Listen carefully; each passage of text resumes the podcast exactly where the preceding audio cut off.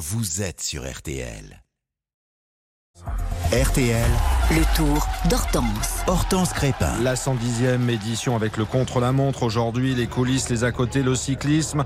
Bonjour Hortense. Bonjour Stéphane, bonjour à tous. Alors terminé le repos, le peloton entame son ultime semaine de course avec ce chrono, le seul de l'édition 2023. Parcours exigeant malgré un tracé court, 22 km 400 entre Passy et Combloux. Nous sommes en Haute-Savoie. Ce matin, vous nous expliquez donc comment fonctionne le contre-la-montre. C'est votre fait du jour. Oui, et l'objectif c'est de fournir un maximum d'efforts en peu de kilomètres, 22 aujourd'hui. L'adversaire, c'est le chronomètre et ceux qui l'affrontent le mieux ont souvent des prédispositions génétiques. Bingen Fernandez est directeur sportif dans l'équipe Cofidis. Génétiquement, il a des, organismes qui peuvent taper dedans, on va dire, et exploser. C'est comme les sprinters de 100 mètres. Non? Tu vois un, un athlétisme, tu vois un, un mec qui, qui, fait 100 mètres, il est défoncé. Mais un marathonien, s'il fait 100 mètres, il va arriver et il va, il va faire un bloc, mais encore son organisme, il ne peut pas passer ce cap d'arriver à, à exploser, on va dire. Aller vite, à un rythme régulier, c'est donc tout l'esprit du contre-la-montre.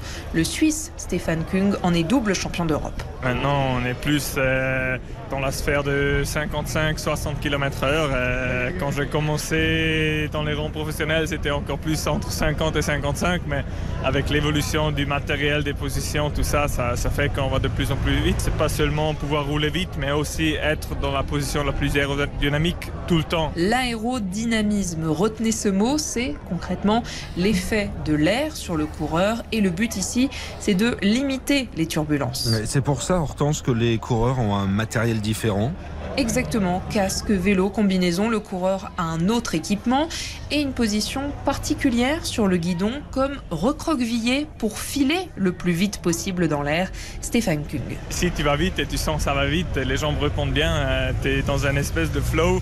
Euh, tu as l'impression de voler c'est ouais, quelque chose d'extraordinaire. Comme un oiseau Non, je dirais plus comme un avion de chasse.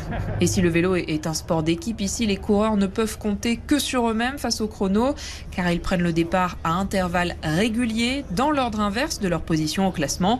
Ce sont donc Tadej Pogacar puis Jonas Vingegaard qui partiront les derniers cet après-midi. Et l'image du jour Hortense, justement signée Tadej Pogacar. Qui a notamment profité de la journée de repos d'hier dans la piscine de l'hôtel de son équipe. Sur ses réseaux sociaux, une vidéo du Slovène le montre en train de faire un salto arrière avant d'atterrir dans l'eau.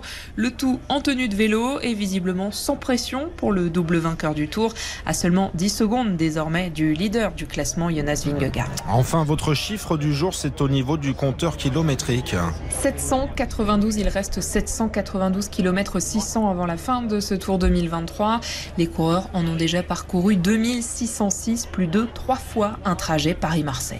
Hortense Crépin, le tour d'Hortense tous les matins, c'est un vrai plaisir. Ne manquez pas le club Jalabert pour débriefer ce soir cette étape.